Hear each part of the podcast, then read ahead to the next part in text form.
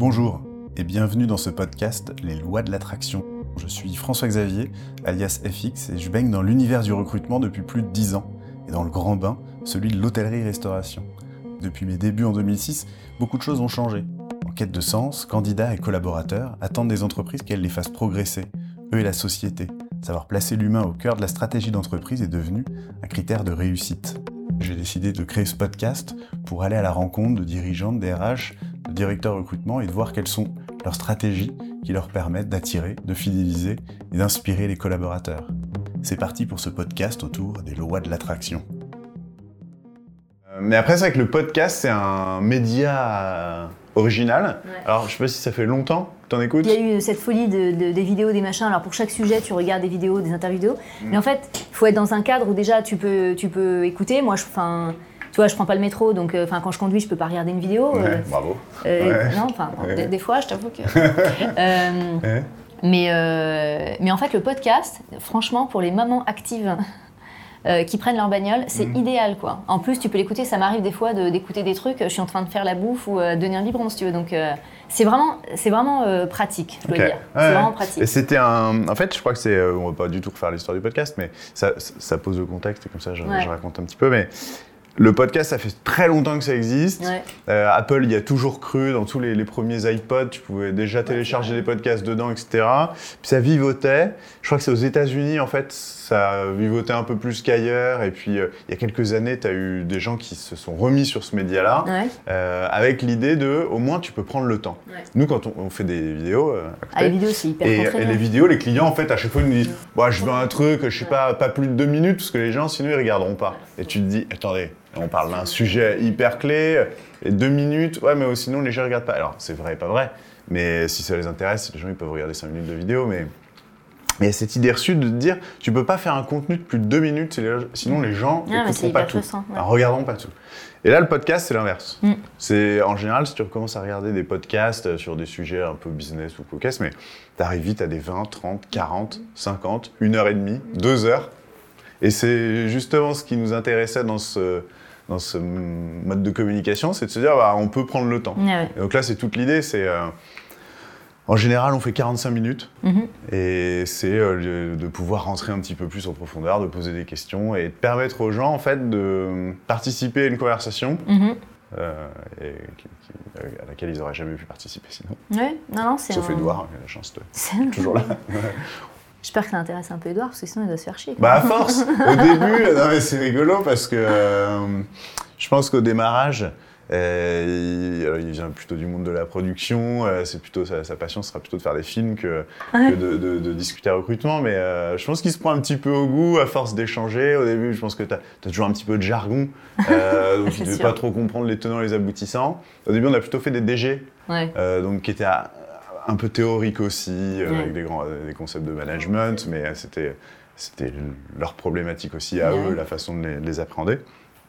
Et puis après, on a fait euh, un responsable recrutement euh, qui était directeur du recrutement chez Accenture, qui a été euh, responsable du recrutement chez Rexel et qui aujourd'hui monte une formation, de, la première formation diplômante en recrutement. Ah oui, tu m'en as parlé, Ça, c'est rigolo ça. sûrement parlé. Ouais, et, ouais. euh, et ça, c'est vrai que c'est assez intéressant. euh, et comme moi et euh, comme toi aussi, on, ça fait une dizaine d'années qu'on fait du recrutement, même si tu as fait des pauses, mais tu vas nous en parler. Et, et du coup, c'était euh, intéressant de voir, d'échanger sur l'évolution. Euh, nous, on a emmené plein de gens dans le recrutement en formant nos équipes, etc. Puis là, il se dit, bon, allez hop, ça y est, moi, je, en fait, je veux faire plus que ça, Ouais. je veux transmettre. euh, euh, convaincre les, les gens aussi que c'est un métier intéressant et leur donner les, les leviers pour qu'ils aiment leur- ce métier-là. Et c'est vrai que le recrutement, tu as plein de façons de l'appréhender. Et euh, moi, je l'adore. Toi, tu l'aimes beaucoup parce que tu y es revenu. Et, et c'est aussi euh, la façon de le voir et, et de, de- de voir le tri de CV, c'est intéressant. Les entretiens, c'est intéressant. Trouver la bonne personne, c'est intéressant. Ouais, il faut et puis s'assurer peu, que les gens qui, qui font ça sont vraiment euh, bien armés pour le faire, parce que y a aussi- pas mal d'écueils parfois. Ouais. euh, Du coup, ça peut être un bon début. Si tu Ouais. peux commencer justement par refaire, enfin, nous raconter un petit peu ton parcours. D'accord. Euh, depuis combien de temps chez L'Oréal? Ah ouais, on enregistre depuis le début. Après, très bien. on décide du point de départ par la suite. Mais, Mais c'est ça, commencer par ton parcours. Ouais. Justement, ce que je trouve très intéressant, c'est le fait que tu aies fait du recrutement. Comme tout euh, chargé de recrutement, tu t'es dit, tiens, est-ce que je vais pas faire un petit peu plus de généraliste? Et puis après, soit euh, tu trouves euh, ce que tu ce que aimes, soit tu reviens vers, vers le recrutement, ce qui est a priori ton cas. Oui, absolument. Euh, donc moi, je suis rentrée dans le groupe L'Oréal il y a 16 ans. J'ai commencé tout bébé. En et, stage euh, En stage. hein, en stage. J'ai commencé sur du learning, qui est un métier euh, formidable que je, que je conseille aussi à, à tous les jeunes RH, euh, parce que ça permet de découvrir plein de choses sur les, les compétences, euh, comment développer, faire grandir nos talents, etc. Et ensuite, euh, j'ai fait un peu de business euh, pendant un peu moins de deux ans. J'étais chef de produit euh, pour une des marques du groupe L'Oréal. Et on m'a rappelé pour prendre, euh, pour prendre un rôle de recrutement euh, dans une des entités euh, de L'Oréal. Je- Donc, on t'a proposé Ouais. d'aller vers le recrutement Absolument. au, au début. Ok. Ouais, et j'ai- toujours pensé que c'était parce que j'étais très bonne en RH et pas parce que j'étais très mauvaise en marketing, mais je pense bah, que c'était la bonne option. Et j'ai fait effectivement quelques années de recrutement qui m'ont énormément plu. Et ensuite, bah, comme, comme beaucoup de RH, j'ai été amenée à avoir des jobs de généraliste, de RRH, DRH dans différentes euh, entités de L'Oréal, différentes marques, euh, différentes divisions, euh, à la division produits professionnels, division grand public, en France et à l'international. Euh, donc avant de prendre la direction du recrutement, j'étais euh, DRH de la filiale L'Oréal Canada pendant à peu près pendant un peu plus de trois ans Au Canada? Au Canada, euh, basé à Montréal. Mhm. Chouette. Et, euh, et à la fin de ce rôle-là, euh, mon, mon- bah, celui qui allait devenir le, le DRH groupe, hein, Jean-Claude Legrand, m'a appelé pour euh, me proposer de prendre la direction du recrutement international pour le groupe. Euh, et quand je lui ai posé la question, enfin, je, je te raconte ça parce que c'est rigolo, c'est comme ça que ça s'est passé. Je lui ai dit, mais pourquoi tu penses à moi pour ce job? Et, euh, et, et c'est vrai qu'il m'a fait remarquer que j'étais toujours extrêmement concentrée sur le recrutement, sur tous mes jobs de généraliste, en fait. Et c'est vrai que quand je- quand j'y pense, j'ai toujours été obsédée par le recrutement sur tous mes jobs de DRH et de RRH. Euh, donc, retourner euh, sur cette fonction aujourd'hui, en plus, à une, bah, prendre la direction de cette fonction, c'est euh, c'est un vrai bonheur parce que c'est mes premières amours, le recrutement. Et puis sur un rôle où je peux vraiment avoir un, un impact sur le long terme. Donc, ça, c'est génial, je suis ravie. Ah, c'était l'introduction tout à l'heure. C'est vrai que dans, les métiers de la RH, tu as deux euh, euh, appétences très différentes. Soit vraiment, on va dire, le côté chaud, le côté froid, mais soit le, côté très humain, euh, recrutement, développement des compétences, ou alors euh, la, gestion, l'administratif, le légal, qui vont être deux, facettes très différentes de la RH. Et du coup, toi, tu as trouvé la tienne, a priori.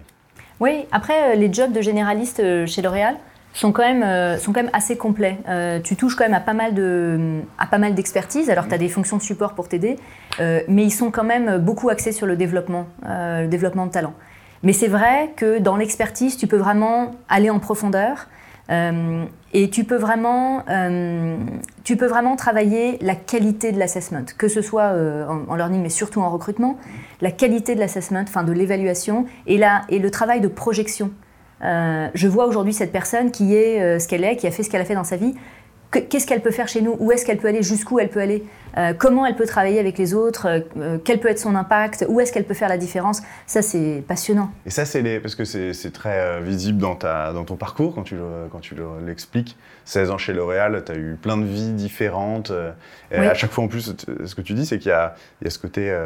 on te l'a proposé, donc on est venu te proposer des opportunités qui, en plus, te, convenaient en te disant tiens, les gens ont été pertinents parce que c'est des choses qui me plaisent. Et comment ça se passe, euh, cette machine, pour réussir à proposer aux gens euh, ce qui leur convient? Ben, je crois que c'est un, c'est un savant mélange de euh, euh, bien connaître les gens, Mhm. bien connaître nos collaborateurs, donc savoir euh, qu'est-ce qu'ils viennent chercher sur les postes, comment ils vont s'y développer, mais aussi euh, qu'est-ce qui les, qu'est-ce qui les, qu'est-ce qui les fait vibrer, si tu veux, personnellement, professionnellement, etc. Donc à quel moment Mhm. ils vont basculer dans, Hum, bah, peut-être que j'aurais envie de faire autre chose. Et je pense qu'on est assez bon à sentir ce moment. euh, Et, mais chez c'est quoi la machine derrière pour, Alors on euh, a des, on a nous-mêmes des généralistes qui nous suivent.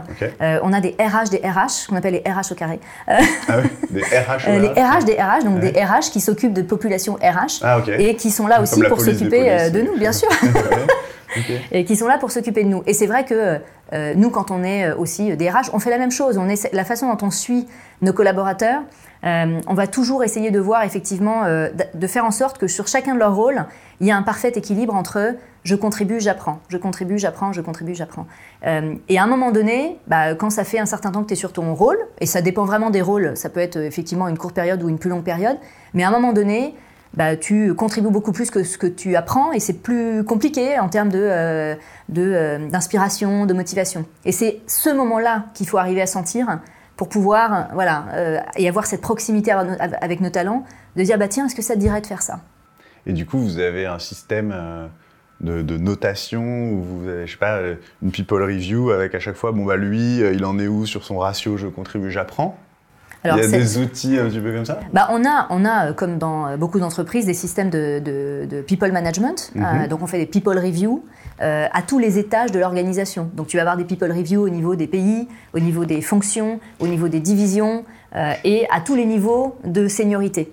Ce qui fait qu'en fait, à la fin de la pyramide, tu as une people review ultime, mhm. globale, où, on va, où on va regarder bah, les, top, les top 300 positions de l'organisation et on va regarder euh, bah, pour ces positions-là, quelles sont les personnes qui les occupent, euh, qui on prépare euh, pour la succession sur ces postes-là. Et ça, en fait, ce travail-là de identification des postes clés et travail de projection, qui on projette sur ces postes-là et comment on prépare ces gens-là à ces postes-là, ce travail-là, il est fait à tous les niveaux de l'organisation. Donc c'est comme ça, c'est pendant ce, tout ce processus de people review que on s'assure qu'on connaît bien les gens, qu'on sait bah, où ils en sont dans leur parcours et dans leur développement, quel est le next step et comment on les prépare à ça. Alors après, euh, quand on décrit cette machine comme ça, euh, c'est joli, euh, ça fait rêver. Dans les faits, c'est des grosses machines. On connaît, comme beaucoup d'entreprises, des travers parce que bah, parfois, c'est des populations qui sont larges. Donc il y a ce challenge de connaître toute ta population quand tu es DRH, y compris les contributeurs individuels, y compris les jeunes. Et aujourd'hui, bah, c'est ce, qui, ce qui va un peu pêcher dans des grandes organisations comme ça, parce que c'est tentaculaire. Mmh. Euh, il faut connaître toutes nos populations, y compris les contributeurs individuels, y compris les jeunes quoi, générations. contributeur individuel? C'est-à-dire des gens qui ne managent pas. Euh, c'est vrai que dans beaucoup d'organisations, comme, comme L'Oréal ou d'autres, mmh. c'est vrai que le focus, tu vas commencer à l'avoir ou de manière un petit peu plus euh, sérieuse sur le talent management à partir du moment où les gens sont sur des positions un petit peu plus visibles, notamment quand ils commencent à prendre des équipes. Mmh.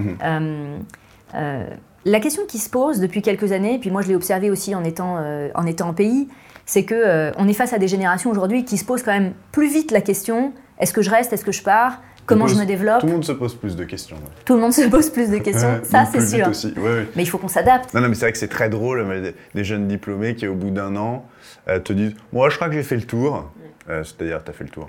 Ça fait un an sur un poste, c'est pas possible. Mais en tout cas, il y a cette impression-là, justifie pas justifié, de toute façon, c'est pas la question, mais euh, donc vous, vous avez évidemment. Mais c'est des vrais enjeux, hein. c'est des vrais enjeux parce que ça nous challenge aussi de se dire bah, comment un DRH qui gère une population à lambda, bah, il, connaît, il descend vraiment beaucoup plus qu'avant sur comment je connais euh, tous mes collaborateurs en profondeur. En tout cas, ça, donc ça, c'est vraiment la philosophie euh, RH L'Oréal euh, sur le, talent management, c'est tu dois, en tant qu'RH, connaître ta population et savoir où elle en est sur cette notion de contribution euh, apprentissage. Absolument. Et est-ce que eux, parce que là tu parlais d'un côté euh, pas, passif, mais très force de proposition de la RH sur la carrière, est-ce que les collaborateurs, ils peuvent aussi appuyer sur un bouton et solliciter en disant tiens, est-ce qu'on peut parler de Bien sûr. De, la suite ou euh, Bien sûr. Bien sûr, il y a des moments clés dans l'année aussi euh, qui sont bah, déjà tout un tas de discussions euh, informelles avec ton manager, avec ton RH, où tu peux avoir ces discussions. Et il y a des moments plus formels qui sont l'entretien de mi-année, l'entretien de fin d'année. Et là, c'est fait pour avoir ces discussions carrière aussi. On encourage beaucoup les collaborateurs à être plus proactifs aussi sur leur propre carrière parce que on peut pas tout savoir. Hein. Euh, par exemple, sur euh, les moments de vie, parfois euh, quelqu'un qui voilà, exprime un souhait de partir à l'international, bah, on va travailler des plans, etc. Mais il peut y avoir des moments de vie qui sont plus propices en fait à des, à des plans de, mmh, mmh, mmh. De, mobilité internationale ou, ou pour prendre un certain niveau de job à un moment T, etc. Et c'est là où on invite vraiment toujours les collaborateurs à être très, à s'exprimer en fait sur de quoi ils ont envie, où ils en sont dans leur vie euh, dans leur carrière. Où tu es plus libre, où tu as envie justement que le, travail prenne une part beaucoup plus importante parce que c'est le moment. Ou l'inverse. Ou l'inverse. Ou l'inverse. Mmh. Donc, euh, donc je suis complètement d'accord avec toi. En fait, c'est un, un, triangle. En fait, tu as le RH, le manager, le collaborateur, et euh, c'est toutes ces discussions entre les trois qui sont censées amener à une projection. Euh, et on, est, on essaie de garder cet équilibre. Si c'est trop porté par les RH, c'est pas bien non plus. Si c'est trop porté par le collaborateur, par le manager, ça peut être un peu dangereux parce que tu as des managers qui peuvent vouloir garder leur talent pour eux. Ah bon? Oui. ok. Et puis, euh, et puis si le collaborateur subit tout ça, bah, on peut se retrouver parfois dans des, dans des incompréhensions ou dans des projections qui ne sont pas alignées. Je pense à plusieurs choses. Bah, parce que je, rigole et c'est vrai que c'est un des énormes sujets. Dès que tu veux traiter un, sujet de mobilité interne, tu vas de toute façon te heurter à la rétention des, managers avec leurs équipes. Et ce qui est en plus, c'est vrai qu'on leur dit, allez, c'est tes équipes, fédère-les, emmène-les, etc. Bon, bah lui, en fait, je vais le prendre, on va le mettre là-bas. Et si, c'est vrai que si la RH commence à avoir, c'est de l'ingérence, quoi. C'est de dire, ah bah tiens, lui, on a détecté que, alors comment vous arrivez à manier ça, comment vous arrivez à convaincre mm. euh, de cette notion de, bien commun euh? Alors déjà, c'est culturel. Euh, et, il faut qu'on soit très explicite aussi avec, avec les managers là-dessus. On essaie de l'être de plus en plus, mais on, va, on, leur explique souvent que les, les, talents ne leur appartiennent pas, ils appartiennent au groupe. Et ça, ça, peut, ça peut choquer parfois quand on exprime les choses comme ça, mais en fait, il y a tout derrière cette phrase. Les talents appartiennent au groupe, ça veut dire qu'effectivement, dans cette organisation, on est là pour faire grandir les gens. À un moment donné, tu peux grandir dans tel département, telle division, telle équipe, avec tel manager, mais bah, quand c'est le moment que tu grandisses autrement, c'est comme ça. Alors évidemment, on n'est pas du tout dans des systèmes où euh, le RH euh, décide tout tout seul, euh, quelle que soit l'avis du manager. Évidemment. Mais en tout cas, cette position de dire le talent n'appartient pas à une entité, il appartient au groupe, ça c'est quelque chose qui est très très fort et très, très développé chez L'Oréal. Puis il appartient aussi à la personne qui le développe, ce talent c'est aussi le collaborateur. C'est vrai que si lui a une aspiration, c'est quand même lui qui a le droit aussi de décider. Quoi. Exactement. Et ça, ce point des aspirations personnelles, euh, ça aussi c'est très important parce que c'est beaucoup moins, euh, beaucoup moins lisible qu'avant. Avant, c'était plus simple de faire des schémas, de dire bah tiens tel type de profil. Généralement, voilà les parcours de carrière, c'est plutôt cela. C'est des gens qui sont intéressés par faire ça, qui veulent grandir comme ça. Aujourd'hui, tous ces schémas sont, sont cassés. Et on est souvent surpris de ce que nous expriment des jeunes qui nous disent bah, Tu sais quoi, peut-être que tu me projettes comme ça, moi je ne me vois pas du tout comme ça. En fait, ce que je veux faire, c'est ça. Euh, c'est pour ça qu'il faut qu'on leur laisse beaucoup plus la parole, qu'il faut qu'on les, les écoute beaucoup plus, parce que euh, c'est très dangereux en fait de mettre les gens dans des, dans des cases en général, mais surtout face à une génération qui est très libre par rapport à la notion de carrière. Hein. Mmh c'est qu'avant il y avait des schémas un petit peu plus euh, rigides et que vous êtes en train de les casser et que du coup euh, Déjà, la vous avez plus d'agilité pour faire évoluer les gens. Toi, tu es quand même passé du, euh, de la formation au marketing. Donc il y avait déjà une belle ouverture chez L'Oréal, même, même, il y a 16 ans. Ouais. Déjà, on a cette chance-là chez L'Oréal d'être assez peu conventionnel hein, sur les carrières, en tout cas de dire tu peux avoir des carrières très individualisées chez L'Oréal. Ça, c'est une force qu'on a hmm. depuis très longtemps. C'est un engagement qui est écrit à l'accueil en plus. C'est un engagement. Et, euh, et, en plus, c'est un, un point d'unicité dans notre, dans notre image employeur. Euh, les gens viennent aussi pour ça, se dire je sais qu'à L'Oréal, je peux avoir euh, un, un, un, terrain de jeu en termes de carrière qui est beaucoup plus innovant, créatif que ce que je peux trouver dans d'autres entreprises. Donc déjà à la base, on a cette force-là.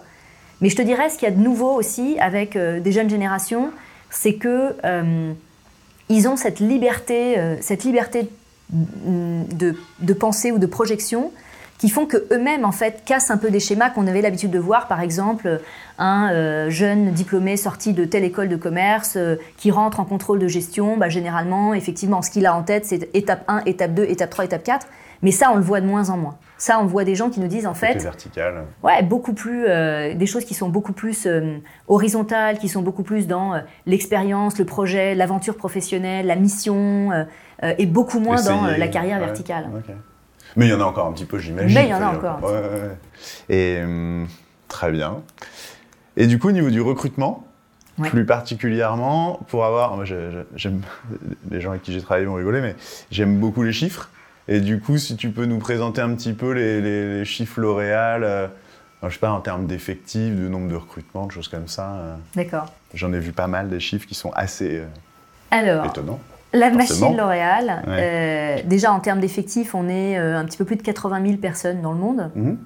Euh, et on est présent dans, euh, dans environ 130 pays. Donc, bon, on est, on est présent dans énormément de, de pays, soit sous forme de filiales, soit sous forme de. on travaille avec des agents locaux. Mais en tout cas, on est par définition une multinationale. Et dans les 80 000, tu comptes aussi les agents, justement? Non, Juste salariés, ouais, les collaborateurs L'Oréal. collaborateurs. Mhm. Euh, en termes de recrutement, on recrute chaque année entre 13 000 et 14 000 personnes, euh, tous métiers confondus euh, dans le monde entier. Et environ, on va dire, un petit peu plus de 5 000 cadres ou managers. Alors cette définition du cadre, selon les pays, elle peut être plus ou moins, plus ou moins similaire, mais on va Mhm. dire environ un tiers de cadres. Ok? Euh, en termes de candidature, euh, et je m'amuse toujours à mettre en parallèle euh, effectivement les recrutements euh, avec les candidatures, parce que ça vous donne une idée de nos enjeux en recrutement, on reçoit près d'un million de candidatures par an, partout dans le monde. Tu prends notre site, notre site carrière, le site, le site l'orealcarriers.com, euh, c'est plus de 5, mi- 5 millions de visites par an sur le site. Donc, il n'y en a que 1 sur 5 qui dépose son CV. c'est-à-dire Il y a 5 millions de visites et il y, en a, et il y a un million de candidatures. Mm. Donc il y a. Enfin, Ah oui, parce que le site, monde. Ah ouais, tout à fait. Parce que le site carrière, c'est beaucoup aussi pour prendre de l'information euh, sur l'entreprise, euh, voir aussi quelles sont les opportunités. Tu trouves pas forcément une opportunité qui correspond à ce que tu cherches. Et puis effectivement, tu as ceux qui, euh, ceux qui postulent. Tu as ceux qui vont aussi postuler d'une autre manière, c'est-à-dire qu'ils vont se renseigner via le site et qui viennent ensuite parce qu'ils connaissent quelqu'un chez L'Oréal ou parce qu'ils ont euh, un campus euh, sur leur école, donner leur CV de manière différente. Euh, Un million de candidatures. Ouais. Et du coup, il y a. Et donc, tout- toutes les offres, enfin, toutes les candidatures arrivent dans un seul outil? Vous avez un outil commun pour. Alors, on a un outil, on a un- ce qu'on appelle un ATS, un Mhm. Application Tracking System, euh, que tu dois bien connaître, et qui est Avature.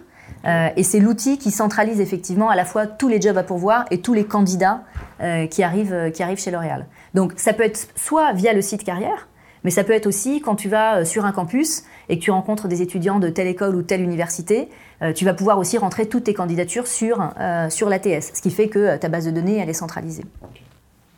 Et du coup, comment. Donc, toi, ton, ton terrain de jeu, pour reprendre cette expression, c'est ce million de candidatures? Absolument. Ouais. Donc moi, mon rôle, c'est euh, d'animer toute la communauté des recruteurs chez L'Oréal. Euh, on a à peu près euh, entre 160 170 recruteurs qui sont, encore une fois, partout dans le monde, qui travaillent sur toutes les divisions et tous les métiers de L'Oréal. Et donc, ça veut dire quoi Animer cette population, ça veut dire s'assurer qu'ils comprennent bien quelle est leur mission, qu'ils comprennent bien euh, quels sont nos, nos enjeux en recrutement, euh, et m'assurer qu'ils soient bien équipés, en fait, pour euh, recruter des meilleurs talents qui sont faits pour L'Oréal. Donc, bien équipés, ça veut dire avoir les bons outils, les bons systèmes, les bons guidelines, les bons projets pour travailler. Et après, j'ai peut-être la deuxième, ma deuxième casquette, si tu veux, c'est c'est animer pas uniquement les recruteurs, parce que je pense qu'il y a une erreur dans laquelle on, une erreur qu'on commet souvent dans les grandes entreprises, c'est que et souvent ces dernières années, c'est que euh, on pense que le recrutement il est fait uniquement par les recruteurs. Les recruteurs, c'est une toute petite pièce du puzzle, une minuscule pièce du puzzle. Après, tu as effectivement euh, tout un process que tu connais bien, qui implique des managers, des DRH, des collaborateurs. Les recruteurs, ils recrutent pas. hein. Les recruteurs ne recrutent pas. Ils Les proposent des candidats. Ils proposent des candidats. Alors, euh, ils ont quand même un rôle euh, Ça assez dénigre important. pas du tout le rôle. C'est c'est juste pour euh, titiller, mais on dit, ouais, mais c'est, voilà, on, on recrute pas. C'est très rare pour un recruteur de s'engager, de dire, je vous embauche. Ça, c'est un manager qui fait ça. Mmh, absolument. Et, euh, et ça, c'est euh, c'est vraiment quelque chose qui est important à rappeler en fait dans une organisation, c'est que le recrutement c'est une grosse machine, c'est un écosystème qui est fait d'une multitude de- d'acteurs, de stakeholders, et il faut vraiment s'assurer que tous ces acteurs comprennent bien l'impact qu'ils ont quand on parle de recrutement et qu'ils soient équipés pour euh, jouer, jouer leur rôle en fait. C'est Après, ils ont un rôle clé, c'est que c'est eux qui vont décider qui rentre en process recrutement. Exactement. Donc ça, ce rôle-là, il est, il est majeur. Il est fondamental. peuvent écarter des gens qu'il n'aurait pas fallu écarter, etc. Et ceux-là, personne peut, plus personne ne peut les récupérer. Absolument. Absolument. Et, donc, et c'est quoi euh, je sais, c'est, très compliqué, mais est-ce qu'il y a euh, une valeur ou quelque chose euh, commun que, te- que tu partages avec ces 170 recruteurs pour qu'ils fassent rentrer les bonnes personnes dans le, dans le canal recrutement L'Oréal? Il y, a, deux aspects où, sur lesquels je vais, je vais pas mal challenger mes recruteurs. Un, il faut avoir la passion de ce métier. C'est fondamental. et je pense que tu, tu, sais de quoi je parle quand je, quand je dis ça. La passion de ce métier, c'est la passion des gens, la passion de, à chaque fois, rencontrer des nouvelles personnes et faire ce travail de, de matching, de projection, d'imagination, de créativité, euh, quand il s'agit de se dire, bah, tiens, telle personne par rapport à ce qu'elle me raconte, ses valeurs, euh, ses envies, euh, ses expériences, ses drivers de motivation, est-ce que je suis capable de, de l'avoir chez nous? Et si tu n'as pas la passion pour ce métier, c'est quand même difficile parce qu'on brasse des gros volumes. Mmh. Bah on brasse des gros volumes. Quand tu te retrouves à recruter, tu es à L'Oréal UK et tu dois recruter les, les 150 stagiaires de l'année, euh, sachant que tu reçois plus de 15 000 candidatures, euh, c'est quand, même, quand même un challenge, tu vois. Donc il faut avoir cette passion, de comprendre pourquoi tu fais tout ça et qu'est-ce que tu recherches. Et quand tu as la passion de ce métier, bah c'est un, euh, un moteur énorme parce que en fait c'est quelque chose que tu transmets. Les recruteurs, c'est la vitrine d'une organisation. Quand tu es la première personne à parler à quelqu'un d'une organisation, de L'Oréal, je veux dire, tout ce que tu vas transmettre avec tes mots, avec ta bouche, avec tes yeux, avec tes gestes, euh, avec euh, l'énergie que, tu vas, que tu vas mmh. donner. Enfin, c'est tout un tas de messages qui viennent compléter euh, les mots que tu vas utiliser. Donc la passion pour le métier. Et ensuite, c'est de bien comprendre deux choses fondamentales qui sont quelles sont les compétences qu'on recherche dans cette entreprise et quelle est la culture de cette entreprise. C'est fondamental. Ça, c'est quelque chose qui s'est un peu oublié ces dernières années et je pense que beaucoup de grandes, grandes entreprises tombent un peu dans ce piège d'envoyer des messages sur le marché pour un peu plaire à tout le monde. Tu vois, c'est de se dire, bah, ah tiens, bah. toi, super candidat, dis-moi ce que tu as envie d'entendre et je vais te le dire. Je pense que c'est une erreur fondamentale. Il faut vraiment qu'on euh, on se force à être vraiment euh, euh, authentique et honnête. Et de se dire, bah, voilà, voilà ce que tu serais susceptible de trouver si tu rentres chez L'Oréal, voilà ce que, ce que tu ne trouverais pas, voilà ce qu'on est, voilà ce qu'on n'est pas, en toute transparence. Alors évidemment, tu vas, euh, tu vas, tu vas le dire de manière, euh, de manière effectivement qui va rester attractive pour les gens. Mais, euh, mais je pense que cette authenticité, elle est fondamentale. Beaucoup d'entreprises aussi se disent aujourd'hui, il faut qu'on soit plus vrai, plus authentique, etc. Mais il y a quand même très peu qui le font vraiment. Bah, après, dès que tu lances, alors nous on est, un petit peu dedans, mais dès que tu lances une campagne de communication, recrutement, il y a tout de suite, ils disent, ok, mais du coup, on va générer combien de candidatures en plus? Alors oui, c'est un indicateur, mais est-ce que finalement, l'indicateur le plus important, c'est est-ce que euh, les candidatures ne vont pas devenir plus qualifiées, plus qualitatives? Et, c'est ce que je dis toujours, c'est une offre d'emploi, elle peut être un peu clivante. À la limite, tant mieux si des gens la lisent et se disent Ah, bah c'est pas fait pour moi. En fait, ça veut dire que tu as, as, encore mieux réussi si tu te dis l'offre d'emploi, tout le monde doit la lire et se dire Ah, ça a l'air génial, je postule. Euh, bah, en fait, finalement. Euh, t'as pas forcément réussi l'exercice. Je suis complètement d'accord avec toi. C'est très bien que ce soit filtrant. donc, euh, Absolument. Je rejoins ce que tu dis. Euh, et, mais c'est un défaut dans lequel tu as envie de tomber. Si tu fais, quand tu fais de la com euh, recrutement, tu as envie que, de, voir ton nombre de CV arriver, exploser. Mais en fait, c'est ça devient inconfortable parce que tu, du coup, tu as moins de temps pour traiter les, les, bons CV. Enfin, tu as moins de temps à consacrer aux candidats, parce que tu passes beaucoup trop de temps à traiter le volume. Ouais. Et c'est un, tu as complètement raison. Je pense que c'est un vrai enjeu d'envoyer euh, les bons messages sur le marché pour que naturellement un candidat il puisse faire son choix en toute connaissance de cause. Tu vois, et qu'il puisse se dire bah tiens, je me reconnais dans, euh, dans ces valeurs, je me reconnais dans euh, cette façon de travailler, je suis capable de me projeter dans cette organisation. Ou à l'inverse, bah tu sais quoi, cette boîte c'est pas pour moi. Et c'est très bien. C'est très bien parce qu'on fait gagner du temps à tout le monde. Euh, tu vois. Après, il faut juste pas qu'on se plante sur effectivement qui on est vraiment, c'est quoi notre unicité, c'est quoi nos points, de, différenciation par rapport aux autres, parce que ça va effectivement te faire un filtrage naturel. Après, le volume, moi je dis toujours à, mes recruteurs, faut pas en avoir peur. Parce que dans le volume se cache la richesse, la diversité, euh, la non-conformité, euh, etc. Donc, euh, si tu veux, on a un rapport un peu schizophrénique avec le volume. Euh, et moi, j'essaie de faire en sorte que euh, tous les outils qu'on va lancer, les, tous les process d'automatisation, de, d'efficacité du recrutement, en fait, ne, va pas, ne vont pas casser le volume. C'est très dangereux de casser le volume. et du coup, il faut qu'on arrive à trouver les bons outils, les bons process, les bonnes innovations pour pouvoir traiter le volume et pour pouvoir identifier à l'intérieur de la masse effectivement qui a les compétences pour travailler chez nous et qui serait à l'aise et heureux dans cette culture d'entreprise. Tu vois et comment, alors c'est quoi les outils pour traiter ce volume? Parce bah. on parlait juste avant de, d'intelligence artificielle. il y a plein d'outils. les RH et le recrutement n'ont pas du tout échappé à la digitalisation, bien au contraire. Hein. il y, a plein d'outils qu'on nous propose. On parlait d'ATS, des choses comme ça. Et qu'est-ce que toi, tu as pu mettre en place pour euh, donner les bons outils à, tes recruteurs? Alors écoute, on s'est lancé, euh, on s'est lancé dans l'aventure d'intelligence artificielle euh, il, y a, un bout de temps maintenant. L'aventure a commencé dès 2015 euh, puisqu'on testait déjà certaines initiatives dans les pays. Mhm. Euh, la Chine travaillait déjà avec euh, un outil d'intelligence artificielle, de machine learning, qui s'appelle Seedlink, qu'on utilise depuis. Donc aujourd'hui, on a deux outils qu'on utilise. On a un chatbot, qui est effectivement bah, un robot conversationnel, comme tu peux en voir dans d'autres fonctions ou dans d'autres entreprises. et on a un outil qui est un une solution qui permet de, de mesurer le, le, match culturel entre L'Oréal et un candidat. Donc je vais revenir sur les deux solutions. Le, chatbot, euh, c'est un chatbot assez classique, donc qui va poser toutes ces questions fermées euh, qui sont en lien avec les, euh, les prérequis du job et qui vont permettre en fait de filtrer les candidatures sur la base de est-ce que la personne est disponible aux bonnes dates, est-ce que la personne est bien disponible pour travailler à cet endroit ou dans cette ville parce que le job est à pourvoir à cet endroit-là, est-ce que la personne est d'accord avec le salaire, est-ce que la personne a une autorisation de travail, si c'est un étudiant, est-ce que la personne a une convention de stage, etc. Donc à l'inverse d'autres chatbots, là c'est plutôt le chatbot qui pose les questions. Absolument, mais il répond aussi à certaines questions. J'espère. il répond à certaines questions, et notamment tous ces, points-là dont, je te parle. Mm. Euh, effectivement, ça peut être aussi euh, le candidat qui, euh, qui, pose des questions. Le chatbot, on l'a éduqué aussi à répondre à toutes ces questions les plus fréquemment posées par les candidats.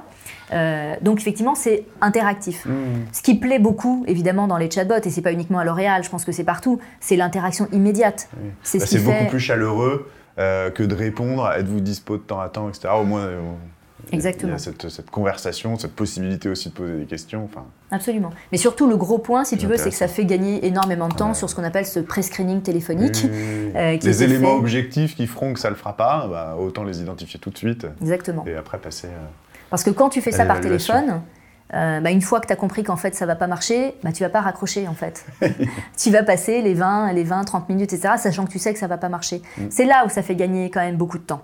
Euh, et c'est là où les où recruteurs. Tu de matching justement euh, complètement. Ça c'est le premier élément objectif. Bien sûr. Où on peut gagner beaucoup de temps. Bien sûr. Donc c'est là, où les recruteurs après peuvent justement passer plus de temps avec les gens où vous avez validé ces éléments-là. Absolument. Et, et, quand ils les voient physiquement en entretien, bah, ils, sont, ils, rentrent directement dans l'exercice de euh, euh par-moi tes, expériences, creuser les compétences, vraiment faire l'évaluation en profondeur et voir aussi le match avec, euh, avec le besoin.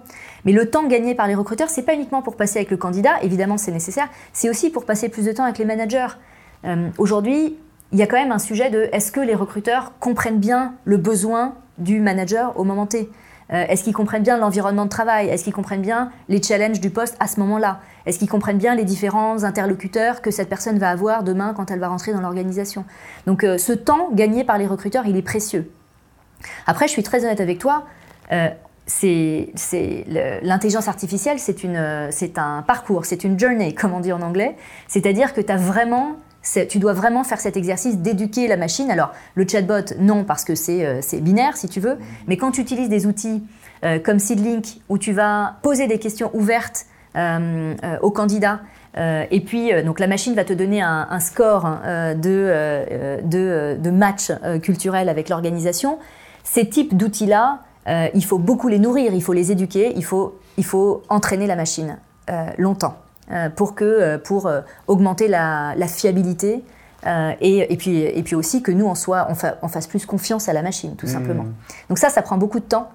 en revanche, le fait d'avoir commencé cette aventure très tôt, c'est un énorme avantage.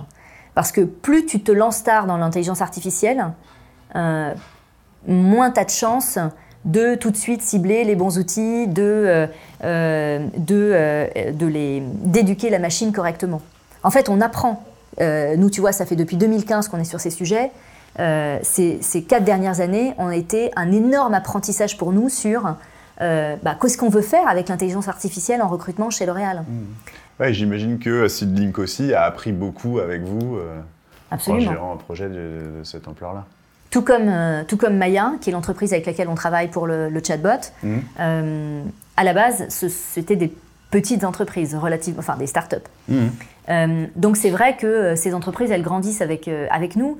Euh, c'est un challenge parce que euh, parce qu'elles n'ont pas forcément euh, au démarrage toutes les toutes les ressources, toutes les toute l'organisation pour signé travailler. L'Oréal, on est content et ça nous fait un peu peur aussi. Exactement. Ouais, Donc ça crée beaucoup de complexité au quotidien. En revanche, c'est une vraie satisfaction pour nous parce qu'on peut vraiment influencer ces, ces entreprises dans leur, euh, dans leur roadmap technologique.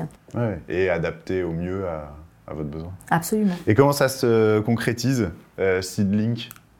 Alors Enfin, Pour un candidat, ou comment ça se. ça se bah, par exemple, quand tu vas sur le site carrière de L'Oréal et que euh, tu es intéressé par un job euh, ou par un stage, on va dire, en France, euh, donc à partir du moment où tu appuies sur euh, le bouton euh, postuler, euh, tu vas être tout de suite en lien avec Maya, donc le chatbot, qui va te poser ces questions, euh, ces questions euh, fermées et avec, avec lesquelles tu vas pouvoir interagir. Et euh, si effectivement tu es éligible pour le poste, tu es tout de suite mis en, tu es tout de suite, tu as un lien pour répondre aux questions Seedlink.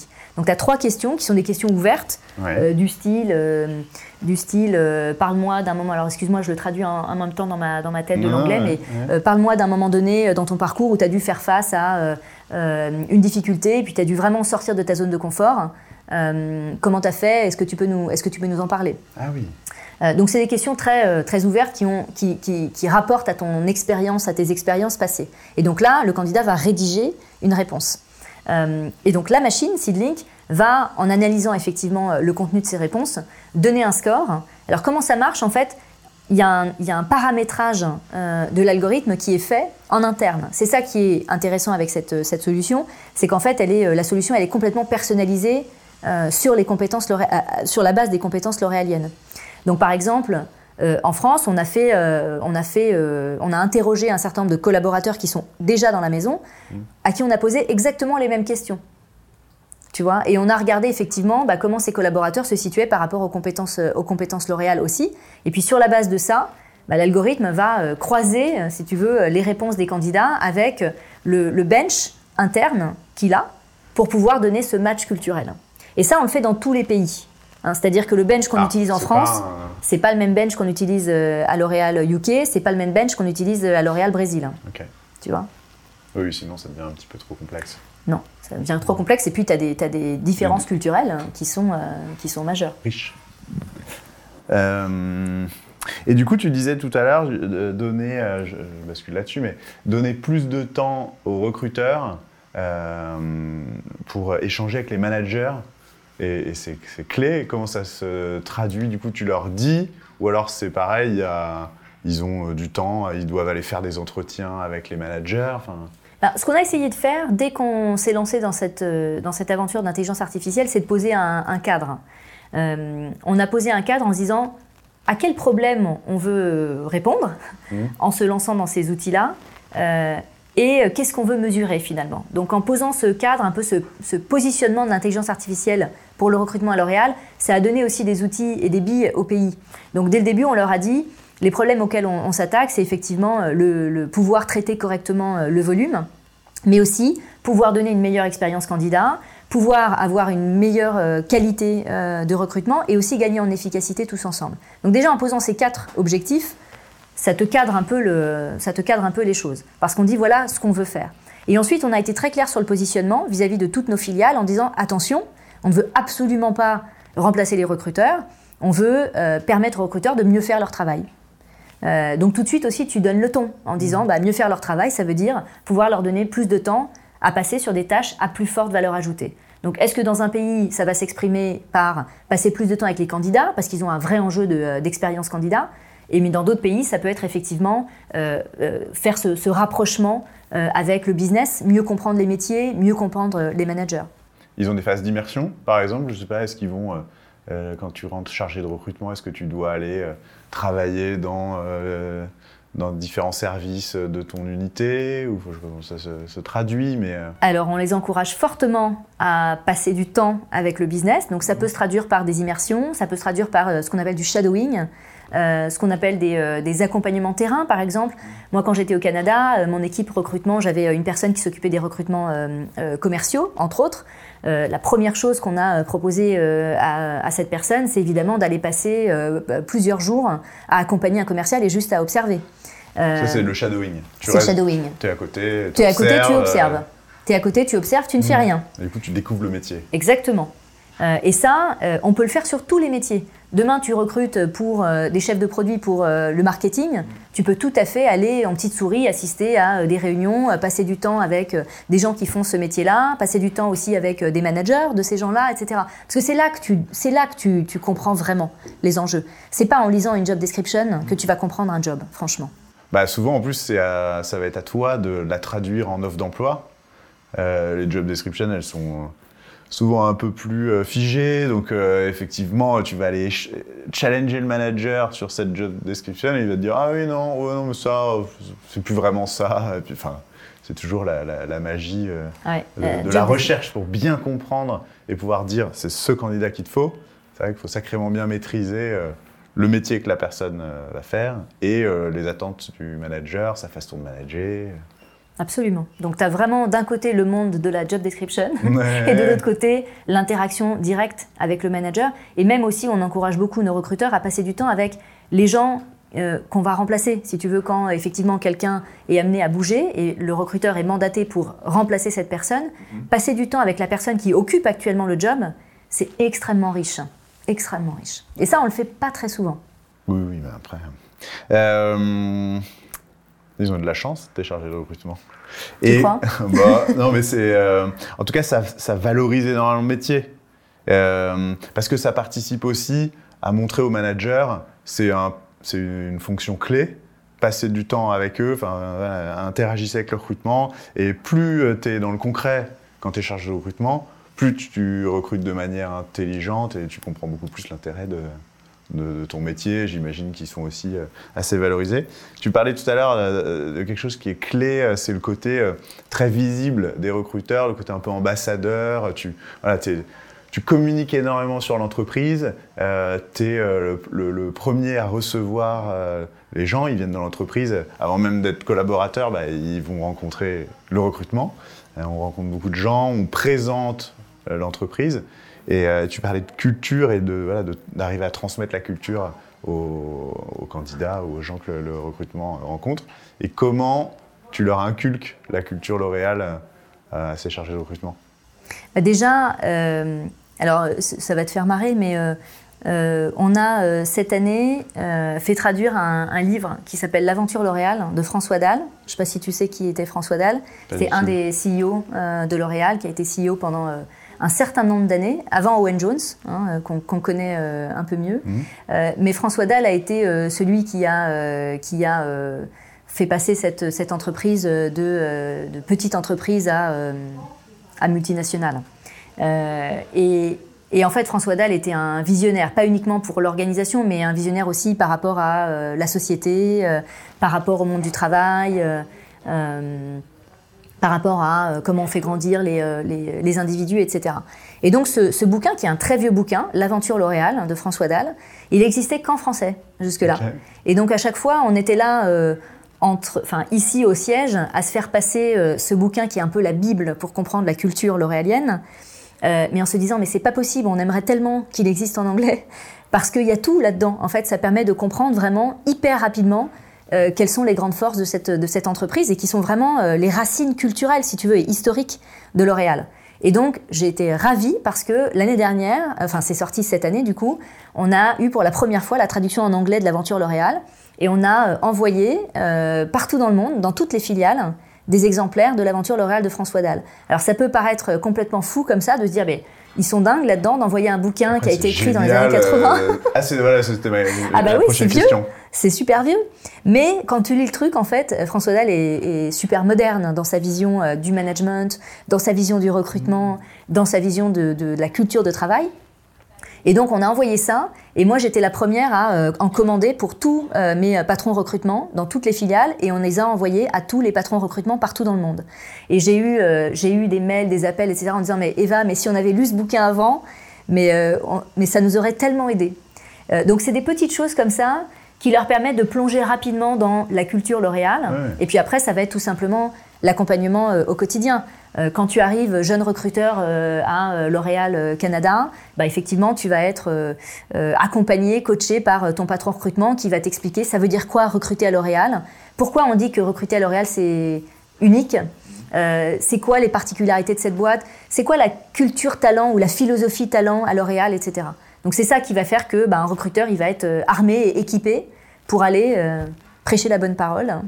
Donc il y a tout un parcours après. de, alors en plus tu viens de la formation, il y a un petit parcours formation, un, commun d'intégration pour les recruteurs. Ouais.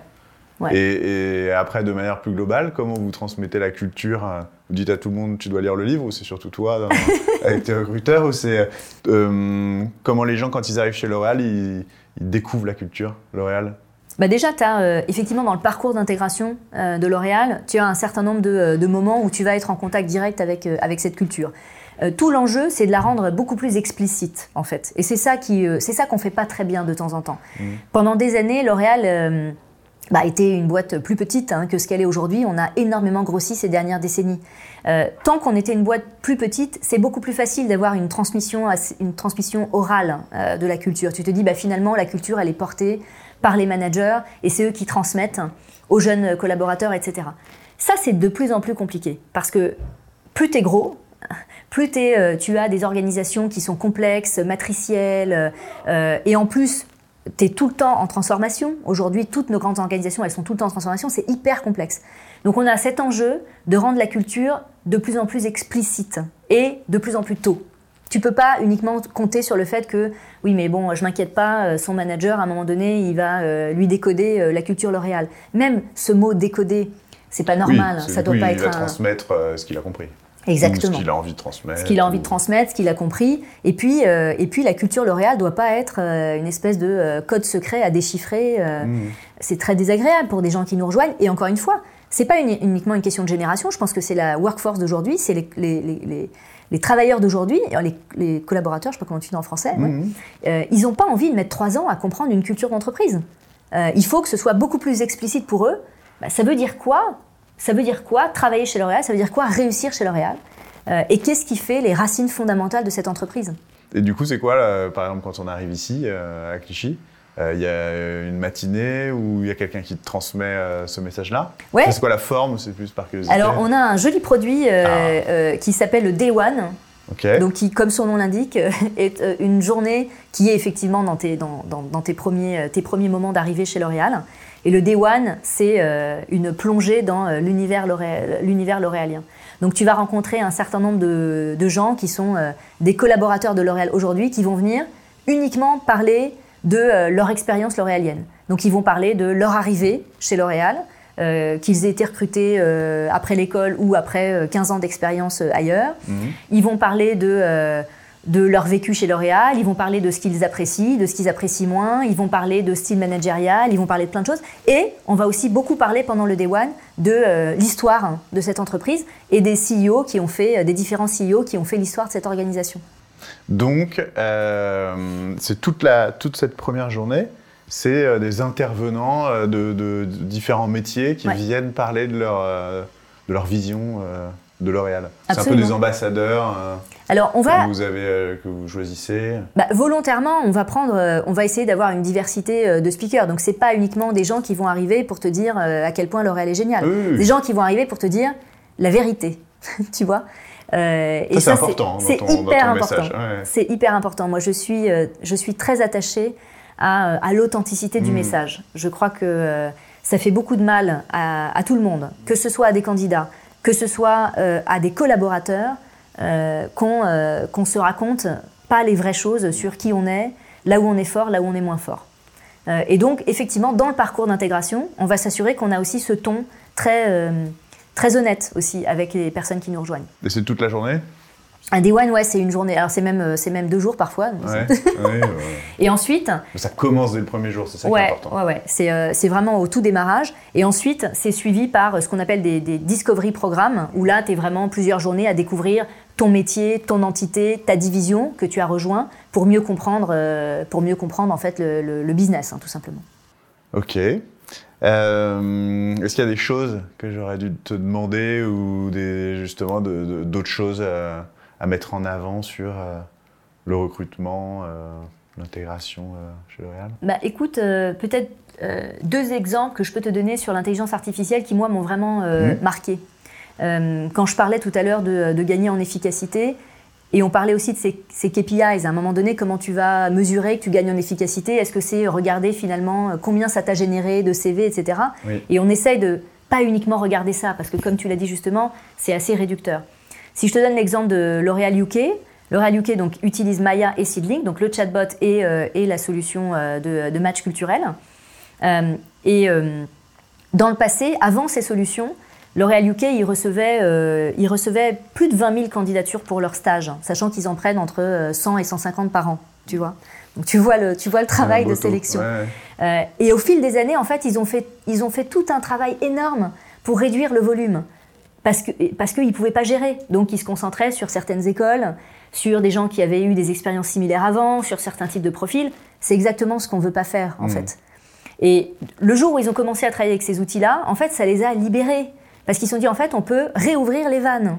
On peut réouvrir les vannes. Et on peut, bah, tu vois, faire des communications beaucoup plus à large, cibler beaucoup plus d'universités, beaucoup plus d'écoles, parce qu'on va avoir ces filtres qui vont nous aider et pouvoir gérer ces 20 000 candidatures et pas se dire, oh my god, comment je fais pour en avoir que 10 000 à la fin. Tu vois ce que je veux dire? Donc ça, c'était un beau... Euh, c'était un bel exemple euh, pour justement illustrer le fait que le volume en recrutement n'est pas notre ennemi le volume est notre Donc là, même vous, en fait, l'indicateur de performance des outils, c'est euh, quel temps je gagne? Ouais, ça va être quel temps je gagne? Sur le, sur le, tri. Sur le process, sur le process euh, en général mm. de, de, recrutement. Ça va être également, est-ce que j'arrive à diversifier mon pool de, de, de recruter Donc, est-ce que j'ai été capable d'aller euh, chercher plus d'universités ou plus d'écoles différentes? Est-ce que j'ai aussi un bon gender balance? Euh, parce que bah, effectivement ces outils sont censés être neutres hein, au mmh. niveau euh, du, genre. Euh, on va regarder aussi la qualité, c'est-à-dire avec, alors ça c'est avec le temps, c'est plus des KPIs qu'on regarde sur la durée, mais les gens qui ont eu les meilleurs scores à, à, cet outil d'intelligence artificielle, parce bah, que finalement c'est des gens qui sont plus recrutés à la fin de leur stage, comment ils sont évalués après, etc. Et ça, c'est dans la durée qu'on peut vraiment continuer à éduquer, euh, éduquer la machine. Donc il y a tout un, tas, toute une liste de KPIs qu'on va regarder, et c'est pas uniquement euh, le temps gagné. Hmm. Ça marche. Est-ce qu'il y a des gens euh, que tu trouves inspirants sur ces sujets-là, avec qui on devrait aller discuter, par exemple? Ou je ne sais pas, sur euh, tu, parlais, euh, on n'a pas fait euh, l'inventaire, j'imagine, mais il y a plein d'outils dans le recrutement, l'intelligence artificielle, les ATS, des choses comme ça. Est-ce qu'il y a des gens que tu suis parce que tu sais qu'ils ont des bonnes idées sur la communication, sur, je sais pas, l'intégration, des choses comme ça? Est-ce qu'il y a des entreprises ou des, personnes qui, qui, te parlent? Écoute, bah, c'est difficile. Alors, ce que je peux te dire, c'est que sur ces sujets-là, sur comment évolue le métier du recrutement, je pense que c'est fondamental qu'on se parle entre entreprises. Euh, on doit absolument euh, casser les silos euh, et, se parler davantage parce que c'est des aventures sur lesquelles, en fait, on apprend tous ensemble. Mmh. Et on a vraiment un rôle à jouer pour influencer cet écosystème HR Tech, tu vois. Parce qu'en face de nous, on a beaucoup de startups, on a beaucoup de compagnies de tech qui ont des solutions parfois, franchement, technologiquement extraordinaires mais ramener à un contexte de culture d'entreprise, euh, un contexte euh, de multinationales, etc., tu te dis, il faut vraiment faire attention. Il hein. faut vraiment faire attention à ce qu'on fait. Euh, on n'est pas, on, gère pas des produits, on gère des gens, on gère des hommes et des femmes. donc, il faut qu'on joue notre rôle, nous, entreprises, utilisateurs ou clients de ces, de ces, euh, de ces startups ou des solutions technologiques pour pouvoir euh, les influencer aussi sur comment ils développent leur, euh, leur roadmap, hein, qu'est-ce qu'ils prévoient, comment ils se voient effectivement dans l'avenir, évoluer, etc. Ça, faut qu'on fasse, faut, qu'on, faut vraiment qu'on travaille en écosystème. Ok. Et il y a des. Et tu penses à une solution en particulier, comme ça, que tu as trouvé hyper intéressante et que tu aimerais tenter, mais bon, on peut pas, on n'est pas chef de projet informatique, on ne peut pas non plus essayer des, des nouveaux outils un petit peu tout le temps.